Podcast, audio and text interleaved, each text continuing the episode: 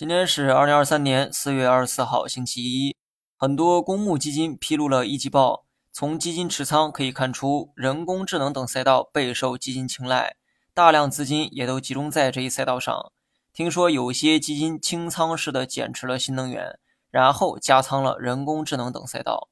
在这里啊，给大家提一个风险哈，如果你平时也做基金投资的话，要尽量规避风格飘移的主动型基金。除非你对该基金经理啊非常的信任，否则尽量规避追热点的主动型基金。基金减持了新能源和消费，然后加仓到人工智能。乍一看利好人工智能，利空新能源和消费。但在我看来啊，刚好相反。你看到的调仓结果都是滞后的。基金披露一季报之后，你才能看到这些消息，而调仓的动作早就已经开始了。要不然早期的人工智能为何涨那么高呢？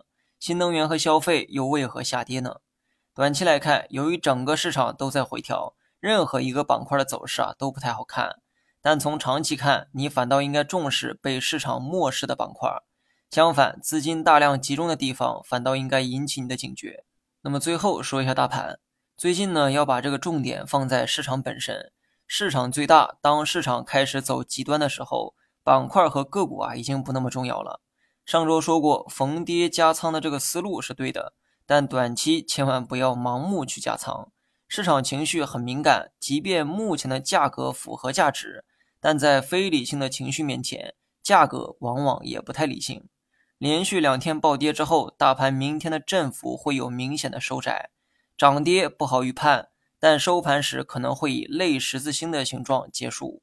我的仓位呢还是没有变化哈，还是七点二成仓持有。好了，以上全部内容，下期同一时间再见。